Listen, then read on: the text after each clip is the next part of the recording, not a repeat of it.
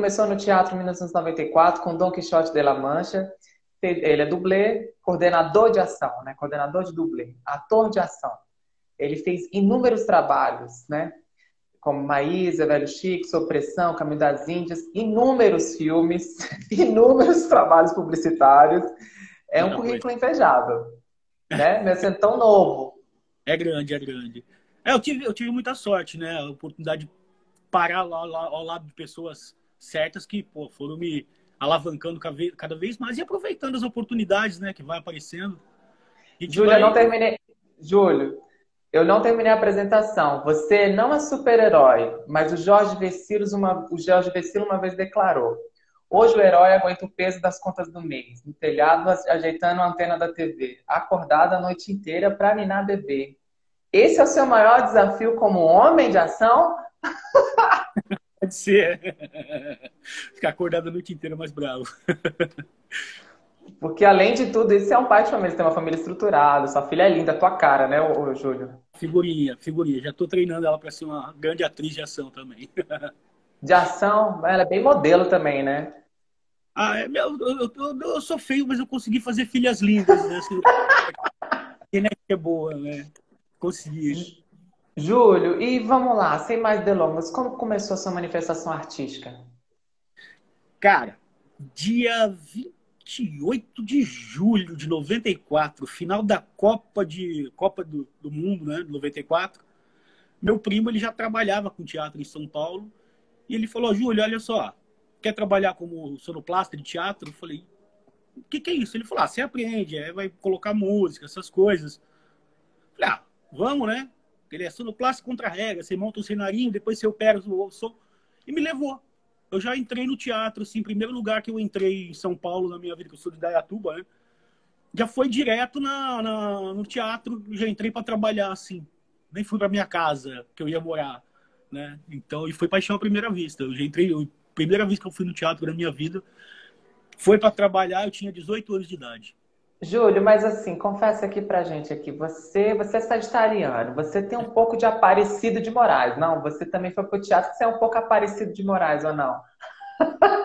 É, que não entendi. Você foi pro teatro porque você é, é você é, realmente, você se apaixonou, gostou e tal para o trabalho, mas você também tem um pouco de querer aparecer, você é um pouco Aparecido de Moraes, não? Eu acho que todo ator tem isso, né, cara? Isso é da, a gente gosta de se mostrar, de se colocar, né, de se expor, né? A gente tem essa, essa desinibição para poder chegar. Eu, eu tinha pânico, né? Quando eu fazia teatro, eu não pensava, nossa, um dia quando eu chegar na frente da, das câmeras, assim, eu acho que vai bater uma tremedeira aqui. Pô, eu tinha base pelas estreias do teatro, né? Que geralmente são pânico total. Quer morrer, né? Quer morrer no dia, pelo amor de Deus. Eu falava, cara, quando eu for fazer isso, eu não vou conseguir fazer isso nunca, né? E a, a profissão de dublê me deu essa oportunidade de estar por trás das câmeras ali e conseguir aprender muito, muito, muito sobre TV e cinema, né? Foi muito legal isso.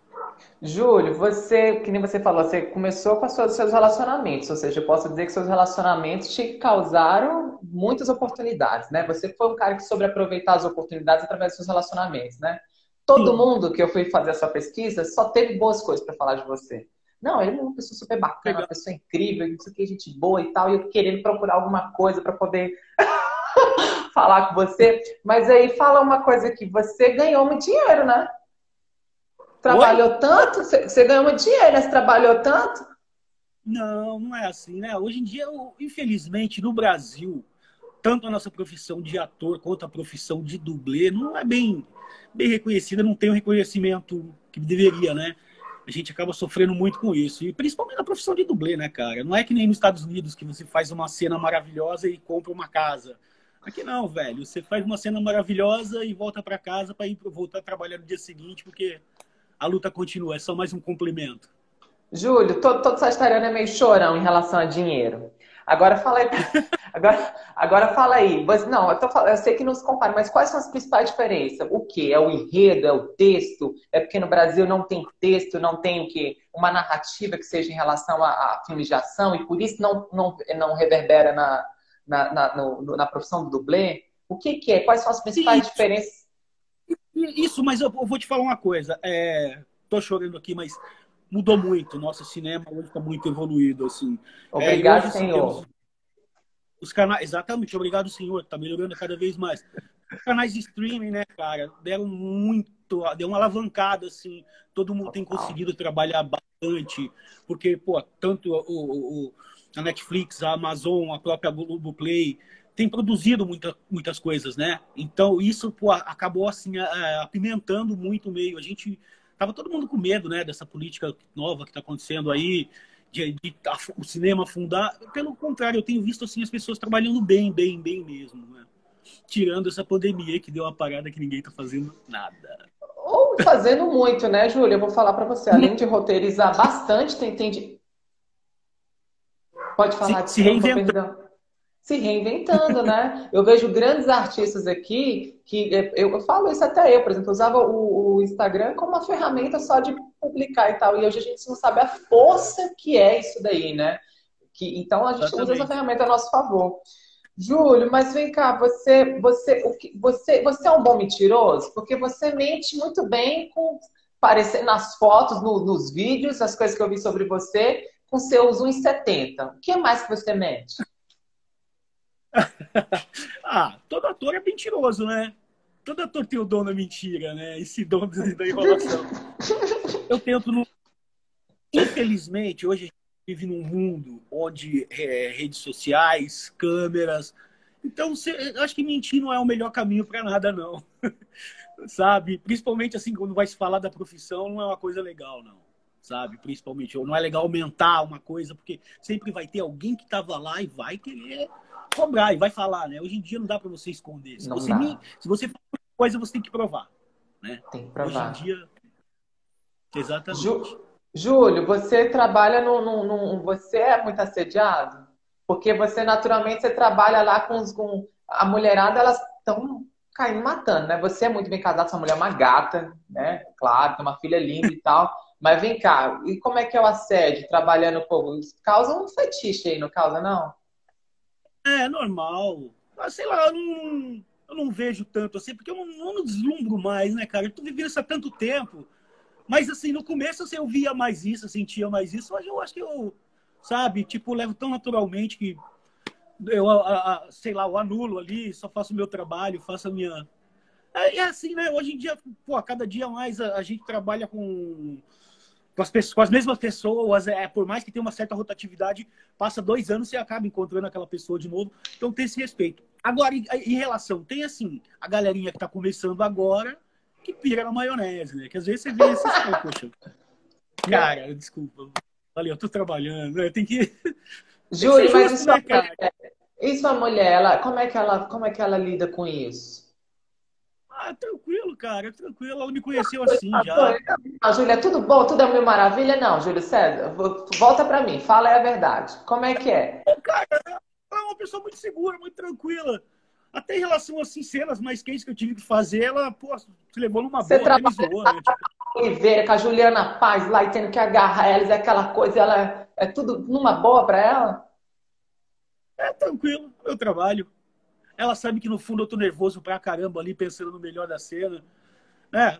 Não sei o que é mais perigo, o que é mais assustador, né? Que eu tive no Sob Pressão. Eu tive uma cena que foi um pouco mais quente, né? A cena com os dois seminus e tal. Eu não sei o que é mais assustador, fazer uma cena de alto risco, tipo, saltar de um prédio pegando fogo ou fazer uma cena seminu, cara.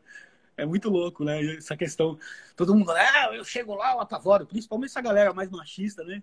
Ah, eu chego lá, eu mando ver, que é isso, rapaz? Cara, cara não é. Não, não rola, não rola. É, todo mundo vira gatinho ali na hora. E sem dizer que são 50, 50 pessoas, né? Ali em volta te instruindo para o seu trabalho sair mais, cada vez melhor, né? Você realiza muitos sonhos de infância, né? Porque é uma brincadeira, eu posso dizer assim, mas uma brincadeira séria. Você, Cara, essas brincadeiras sérias te dá muito medo? Você acabou de soltar aí um pouco que é um pouco temerário em alguns momentos. Mas qual foi a situação que mais você passou? Uma situação de medo? Eu sei que de risco são todas, né? Mas eu tô falando de um medo seu. Cara, teve uma situação onde eu não tinha o controle dela e eu nunca tinha presenciado nada. Geralmente, o que eu nunca fiz, o que eu nunca vi ser feito, o que eu nunca vi ser realizado, eu fico um pouco apreensivo. Que era no caso, eu estava cavalgando no meio de 350, 400 bois e eu tomava um tiro e caía. E esses bois debandavam. e eu seria atropelado ali no meio, né? Então eu tinha que tomar esse tiro, cair, os bois, os bois debandarem, mas eu não consegui, ó. Ah, então, ó, live é isso, que a gente sempre interrompe, dá um alô pra galera. Manda um beijo. Oi! Eu vi seus corações, filha. Obrigado. Vai lá com a mamãe. E o robô olha pra mim? Não é o robô, é o amigo. Ela acha que eu sou um robô? É, filha, agora não pode mexer. Cadê só? Ô, Ju, me ajuda aí. Ô, ô Ju. Júlio, você conseguiu fazer tudo através dos seus relacionamentos. Qual você acha que foi a ferramenta principal para você se destacar? Porque você, você pegou do limão e fez uma limonada, né, Júlio? Cara, é construir os relacionamentos, né? Eu acho que o nosso dia a dia, assim, é fazer contatos, bons contatos, e, cara, e, assim, apresentar o melhor, né? No caso, o que eu digo, assim, pô, foram amigos que eu criei dentro da academia de dublê, que, pô, depois... Eu nunca tive o sonho de ser dublê, mas, pô, de ser dono de equipe de dublê, né? Mas ser dublê eu sempre quis desde moleque. Eu sempre gostei. Eu não, não, sou muito bom como empresário, mas eu gosto muito do que eu faço. E eu tenho amigos que pô, são ótimos empresários. E eles montaram ótimas equipes na quadra. Não, mas Júlio, vem cá. Foi, foi intencional? Foi inconsciente ou foi natural? Foi uma amizade que realmente foi natural acontecendo? Foi, foi. Porque é o interesse comum, né? Aí quando uma pessoa vê que eu trabalho bem ali... Quando você vê, as pessoas geralmente, assim, o que acontece, cara? Por exemplo, numa área. Pô, você quer andar com os melhores, né? Da tua área. Até como ator mesmo. Eu sempre quero estar no meio dos meus amigos que são os blá blá blá, os bam bam bam. E como dublê também, quero estar treinando com esses melhores, quero estar no meio deles. E isso a, a, acaba juntando essa galera, né? Acaba criando afinidades, sabe? Esse interesse em comum, né? Tanto que eu tenho, assim, amigos, o, Márcio da Superação, meu grande amigo lá de São Paulo, Agnaldo, que a gente trabalha muito tempo junto também, né? São dois grandes amigos, assim, e o Alex Dublês também, que, que criaram suas equipes. E, e, e, a gente vive aí. Eu, hoje, hoje em dia eu presto serviço... Mas você é meio político, né? Mas, oh, mas oh, oh, Júlio, você é um pouco político, né? E tem que ser político, cara. São todos meus amigos, eu não mal, né? Não posso ficar mal com ninguém não é só uma questão de trabalho, mas é uma questão de amizade também. Não quero perder o carinho de nenhum deles e nem, né, nem o meu por eles. Ô, senhor político, carismático, a gente sabe que você é, Júlio Freire. Agora eu quero saber se nessas, a gente sabe que trabalhar com, com muitas pessoas, a gente lida com muitos egos, muitos humor, muitos humor, humores, né? A pessoa às vezes não tá com bom humor e tal. É, qual foi o ator que você tem um prazer, assim, que foi um tesão no bom sentido, você trabalhar com ele que hoje se tornou uma referência para você? Ah, é muito, cara. São muitos. Não, são não, muitos. mas Você vai falar, ah, esse também, Tony Ramos. Tony Ramos. Gente bacana, é, tá boa. Fernando Thiago, são atores generosos, que eles estão preocupados se você vai estar tá mal em cena. Né? Eles não estão preocupados com eles, que eles sabem que eles ali, a câmera vai atrás, ele é a estrela principal, mas ele quer te deixar bem em cena, te colocar numa posição melhor, te dar a oportunidade. É muito legal, cara. Tipo, tanto o Tony Ramos, o Hernando, me deram, assim, meu texto era micro, acabou ficando, assim, sabe, muito mais legal. Pô, muito bom isso. Sentir essa generosidade desses são ícones, né? É, e, e, e, vindo do Tony Ramos, então, hein? Agora, e vem cá, e qual ator que você teve um desprazer, uma decepção, que você fala assim, poxa, não foi, não quero trabalhar nunca mais, pode me pagar o dinheiro do mundo que eu não quero trabalhar com essa pessoa. E olha que eu, eu falo isso porque eu conheci de várias histórias dos corredores da Globo. Ah, tem muitos, né? Assim, mas é aquilo, é, é o que acontece é sempre um desprazer quando acontece isso, então, mas a gente sempre tem que dar aquela volta por cima, ser político pra caramba, porque o que acontece?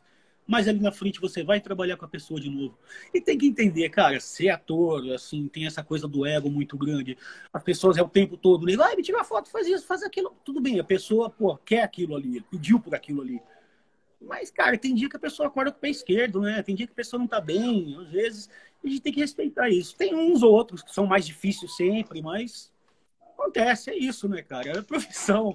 A gente tem que Você aprender foi, a lidar. Está sendo político até nas respostas, Júlio.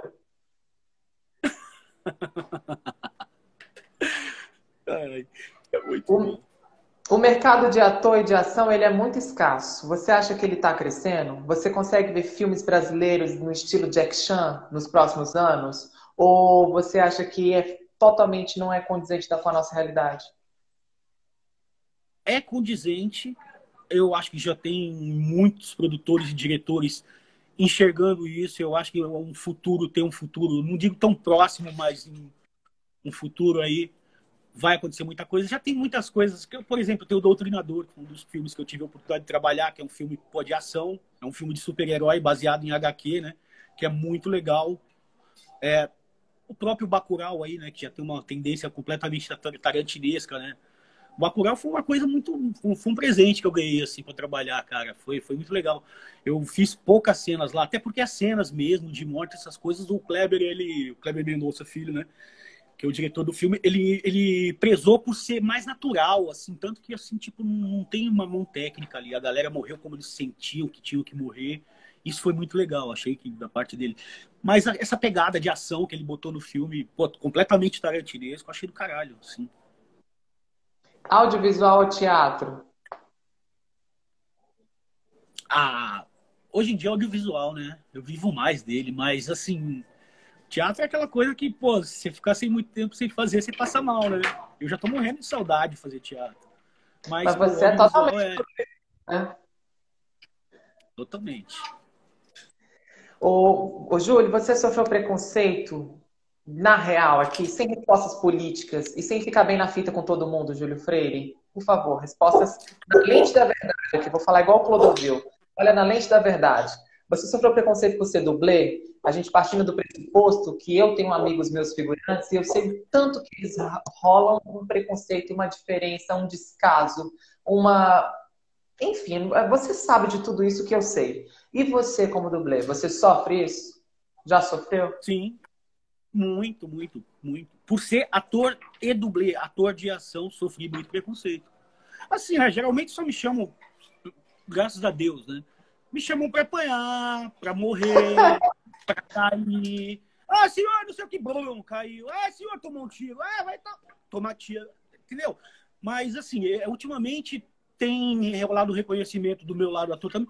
Tem sido chamado para fazer várias cenas mais dramáticas sem o mínimo de ação, que eu até estranho. Eu falo, cara, eu não vou tomar nenhuma porrada hoje. É sério, tá? Não, tá, tá estranho isso, mas graças a Deus tem dado essa evoluída, cara. Tem sido legal. Júlio, voltando a falar no que você falou sobre é, de tem que ser político, tem que conviver, porque a gente vai poder trabalhar assim. Sim, não, eu discordo de você. Mas quando você, você fala que, por exemplo, quando você sofre esse tipo de preconceito com por ser dublê e ator, você, você acha que isso é uma inteligência emocional ou você acha que é só politicagem? Assim, me dá uma resposta fechada. Cara, acho que é, é mais emocional, porque é, é, cara, qualquer tipo de preconceito é, é, ridículo, né, cara? Não é bizarro. A pessoa, pô, é, achar que eu sou menos ator que ele mas a gente sabe, mas o Júlio, você sabe que a classe artística é, é muito desunida. É muito desunida. Você sabe disso que eu estou falando. A gente Cara, sabe disso. Um dos preconceitos maiores que a gente sofre é dentro do audiovisual mesmo, cara. Tipo, é, não desmerecendo a classe, mas os motoristas, eu tenho amigos que são motoristas de filmes que eles apareceram uma vez no filme, só fez uma viagem, levou um ator e voltou. O nome dele está lá nos créditos do filme. Você nunca vai encontrar os dublês brasileiros. Nunca. Raro, raros os filmes onde você vai encontrar o nome dos dublês brasileiros, do coordenador de dublê brasileiro, sabe? Isso é uma coisa que não acontece. Você pode bater em todos os filmes aí. Então, eu acho que é um grande preconceito. Tipo assim, é, a, a gente é muito mal visto. É que tem uma, um peso, né, de uma galera lá de trás, a galera. Mas por quê? Mas baseado em quê? O que, que é substancial para a gente ter uma. Para você me dar uma resposta mais rica, Júlio? É porque, por exemplo, o seu universo é um universo fechado, Júlio. O seu universo é um universo fechado, que está crescendo agora, você concorda? Embora você já tenha uma carreira aí, tem uma carreira aí. As pessoas têm que respeitar. Só que, assim, é, é muito fechado, é muito distante, até para mim como ator. Eu sou ator que nem você mas é distante para mim essa realidade. Eu queria que você falasse o porquê. Eu, eu acho que é um defeito, cara, do cinema nacional que trouxe isso até para o ator brasileiro. O que, que acontece, cara? Nos Estados Unidos, qualquer faculdade de interpretação, qualquer curso, na Actor Studios mesmo, lá você vai fazer um curso de, de atuação, lá você vai aprender ação. Você vai ter uma aula de pilotagem mínima, você vai ter saber empunhar uma arma, você vai saber se posicionar para uma luta, que ninguém é obrigado a saber lutar, a saber brigar, né? Mas, pô, a partir do momento que você é ator, eu acho que você tem que estar preparado para qualquer é tipo de coisa, inclusive dançar. Se você precisar dançar o balé. Lá nos Estados Unidos, o ator tem essa configuração. É, o cara não pensa em ser famoso, ele pensa em ser bom no sapateado, ele pensa em ser bom na dança, ele pensa em ser bom no canto, ele pensa em ser bom em tudo para poder ser um bom ator, né? A gente vê isso aí, é, não é difícil. O cinema, o cinema americano tem mostrado muito isso. Né? Você, mas você é feliz? Eu muito, muito. Olha as rugas aqui de tanto rir, cara. muito, muito. Eu faço o que eu queria fazer quando eu era criança, cara. Exatamente, eu faço exatamente o que eu fazia, o que eu queria fazer quando eu era moleque, ser dublê e ator. Eu via, pô, eu Brincar. Que... Brincar de correr risco. Hã? Brincar de correr risco? Eu era um moleque muito arteiro, né? E eu gostava de assistir o que? Muito filme. Eu amava a sessão da tarde. E na minha época, a sessão da tarde passava os filmes dos anos 50, 60. Van né? Damme, né? né? Ixi, não, é, é bem mais antigo. Não, antigo, porque eu vi uns filmes de Bang Bang, eu tinha 7 anos de idade, passava filme dos anos 50, 60, sabe, 70, mas é aqueles filmes clássicos, assim, que, pô, que hoje em dia você, você não consegue nem achar na internet mais. E, e, que eu acho uma grande falta, né? A galerinha hoje não tem acesso a esse tipo de coisa. Zorro, imagina.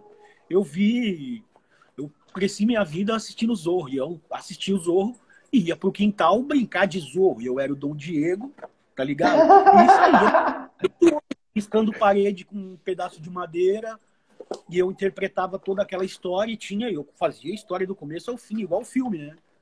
E assim, um belo dia eu me, eu me vi e falei, cara, eu tô exatamente num set de filmagem, com uma espada na mão, é o set de 1850, tá vindo um monte de gente pra cima de mim, o diretor mandando eu matar todo mundo. Cara, é o meu sonho fazer isso, só que olha só, tô com as espadas, é o que eu fazia quando era moleque. Só que agora eu tenho a oportunidade de fazer na real, né? Sagaz, é cara. Eu... Sagaz, eu sei que você é. Você deixa isso bem claro com seu sorriso aí, com a sua inteligência aí. Você é muito ligeiro. Agora, com o que, que você Obrigado. não quer trabalhar? Com o que, que você não quer trabalhar? Não sei se foi um elogio, não, tá? Com o que, que você não quer trabalhar? com o que, que você não quer trabalhar na arte? Oi? Por que, que eu não quero trabalhar na arte? Com o que você não, nunca quer trabalhar na arte? Em que vertente da arte você não quer trabalhar? Cara, tem uma coisa que eu acho muito sinistro. Às vezes eu tô lá tomando porrada pra caramba, mas eu fico olhando aquele cara do boom lá que fica com aquela vara pra cima o tempo todo. eu falo que isso deve ser cansativo pra caramba. E aí de vez em quando eu vejo ele, preocupado com o fone, assim, parece que tá tomando os esporros. Às vezes o boom entra, o diretor, pá, o boom entrou. Cara, eu não quero mexer com áudio, não. Ó, um beijo pros meus amigos do áudio aí, vocês são foda pra caramba. Mas eu nunca quero fazer áudio. Julião, você, você, quando você tem uma situação que você fica temerário, você é sagitariano, todo sagitariano é um homem de fé. O que que você, ainda mais a gente sendo colonizado com essa cultura judaico-cristã, então todo mundo tem um pé ali em alguma coisa, em algum tipo de folclore, algum tipo de rito. O que que você, qual o seu santinho? Qual, você tem algum tipo de, qual o seu Deus? Que você se apega, você Cara... fala assim, vixe, eu vou morrer agora, essa porra. Que que você... Cara, é, é, eu acho que eu entro num momento de concentração técnica mesmo. Fico pensando em todos os detalhes técnicos que, que passou, assim. É, é, tem que ser bem realista nesse momento, sabe? Você não pode ficar, cara, vai, Deus, se Deus quiser, tudo vai dar certo. Não, cara, não joga na mão de Deus, não. Você tem que garantir que tudo vai dar certo. Então eu fico pensando em todos os passos que foram feitos, repensando, ver se não faltou nada. E eu fico me concentrando nisso e, porra, até que chega uma hora que eu tenho certeza que tudo, tudo, tudo tá certo tudo vai ocorrer conforme a gente planejou e, pô, aí é assim que rola. Aí eu fico, uma... que... bate aquela. Na E o medo, entregou, né, né? Isso, é isso que eu tô E eu falando. digo- Quando eu tenho medo, quando eu tenho medo, Júlia, aí tem naquele momento que você fica lá, pô, meu Deus. Eu, por exemplo, eu tenho, quando eu vou entrar numa peça, eu já tô lá falando, Deus, em nome de Jesus vai dar tudo certo. E, e eu, a primeira persona que eu encaro é que eu tô confiante, sendo que eu não tô zero confiante, mas eu encaro que eu estou confiante, a, prim- a primeira Não, máscara. tem que, E você? tem que aprender a. Com o tempo, você vai aprendendo a controlar mais essa adrenalina, porque o medo, cara, é a base. Se você não tiver com medo, se liga, vai, vai rever tudo, porque pode estar alguma coisa errada. Então Se não rola nenhuma medo, oraçãozinha, não? Não rola nenhuma oraçãozinha pra dar? Sim, tipo, obrigado a Deus ter saído vivo, mas antes eu não jogo, eu não jogo pra ele, não. Eu vou lá e agradeço depois, eu prefiro. Eu prefiro estar na técnica ali, agradeço logo de manhã quando eu acordo, tipo, obrigado por essa oportunidade de estar indo pra essa batalha. E depois, até o fim da batalha, não tem agradecimento, não, é só luta mesmo. Porque o medo é a base, o medo é a base, cara. Se o cara não, tinha, não tem medo. O quê? O frio na barriga. barriga que você fala? Hã? O frio na barriga que você fala? É, tem que ter esse frio na barriga, tem que ter esse gelo aí sim. E dá, e cada vez. E se você tiver com uma. bater aquela dúvida, é o que eu falo. Você tem que ser muito técnico e rever todos os passos para eliminar essa possibilidade de medo, de. Sabe? Você tem que tá, ter, ter aquela apreensão, sim, que é o clássico, aquele frio na barriga, mas não, não temor de fazer a cena. Eu, até hoje, assim, tudo que eu fui fazer, inclusive, tirando essa vez do boi, que eu tava meio, eu falei, tipo, eu morrer. Hoje eu vou morrer né? Porque, pô, você tá ali no meio de 350, 400 boi. Eu nunca tinha visto o que o. a- Mas o, o, o peão chegou pra mim e falou, cara, toda experiência que eu tenho é o seguinte: quando o cara cai, o boi desvia. Eu falei, mano, eu nunca vi esse cara na minha vida, eu vou acreditar nele. Mas aí eu. Quando eu vi que foi a primeira vez que eu cheguei no diretor de fotografia, que se eu não me engano era até o Azul Serra, né? Cheguei aí, vamos fazer, vamos fazer agora, legal, vamos fazer legal. Ele, não, já foi, valeu pra mim. Eu, Como valeu, cara? Pô, eu fiz até meio xoxo, meio de freio de mão puxado. Eu não fiquei satisfeito com a cena. Porque eu fiz meio que testando, né? Meu, caí meio que em pé já pra correr, se fosse possível. lá. Se pra correr. Isso foi no Velho Chico? Não, isso foi num filme chamado O Nome da Morte. É um filme com. Cara, esqueci o nome do autor. André Matos. Diretor, qual diretor? Eu vou pelos diretores, eu não vou por ator, eu vou pro diretor. É o diretor é o Jeff- Jefferson. Ele é, um, ele é um diretor que ele, ele, na verdade, ele mora na Inglaterra. Ele veio pra cá, filmou e voltou pra lá. Esqueci o sobrenome dele, porque eu, tá, ultimamente tenho filmado com muita gente, né? Então, tem. Mas, pô, mas foi muito legal, assim. Depois veio o resultado, assim. Eu falei, caraca, velho, pô, ficou bonito, mas, pô, podia ter dado mais estilo, ter melhorado. Queria cair com mais uma pluma de paetê ali, com alguma coisa. Dá um pouco escarpado pra cair, né? Sabe? Dá dos Santos lá. Mas é isso, acontece, né? Júlio, você, é. Você gente trabalhou fica- tra... O que assim? Continua? Às vezes a gente não fica satisfeito com uma cena, né? A gente. Pô, mas ficou. Só tava. Pô, agora que eu sei como é que é, eu eu queria dar essa testada. O diretor não, já valeu a isso. É tão frustrante, cara. Porque a gente sempre quer o melhor, né? A gente tem que sempre. Quer um pouco mais over. E às vezes esse over não é o que a cena pede, às vezes a cena pede menos, né? Muito louco isso. Ma- Mas, o- mas é, eu acho que todo mundo que tem muita coisa do fogo, você é um cara muito expansivo, né? Eu acho que tudo seu é muito macro, é muito maior, né? Tudo tem que ser com exagero. Você cai uma tendência à hiperbole, você não acha? Demais, cara! E não sei o quê. Eu acho que você é um pouco hiperbólico aí, não posso dizer assim? É. Né? Tem essa tendência de muito, né? De demais, o exagero, né? Você trabalhou com montanhês. Opa! Sim, Que honra! Ali foi um selo, hein? pois é. Não, eu trabalhei com muita gente. Não, Pô, mas é com- porque eles são pessoais, né? Por exemplo, o Montanhês, pra mim, ele sempre foi. Eu sempre gostei muito dele. Então, é, ele tem uma história muito engraçada, né, cara? Porque eu conheci ele em 2000, em São Paulo. Ele, ele tinha Quando ele era palhaço? Ícaros. Palhaço, né?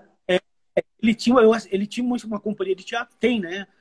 E tinha um amigo meu que era sonoplasta. Então eu fui assistir muitos espetáculos dele, né? Então eu conheci ele anos luz dessa dessa coisa de, de tudo, de televisão dele, dele aparecer na TV. Tanto que quando ele apareceu na TV, eu falei, caraca, velho. E assim, né? pô, de repente o cara virou galão, achei o máximo isso, né, meu? O cara surgir velho na TV e virar galão Tarde, na idade dele. Né? É. Não era nem um cara da pele lisinha dos olhos azuis, né? Ele é um cara rústico. Rústico. É.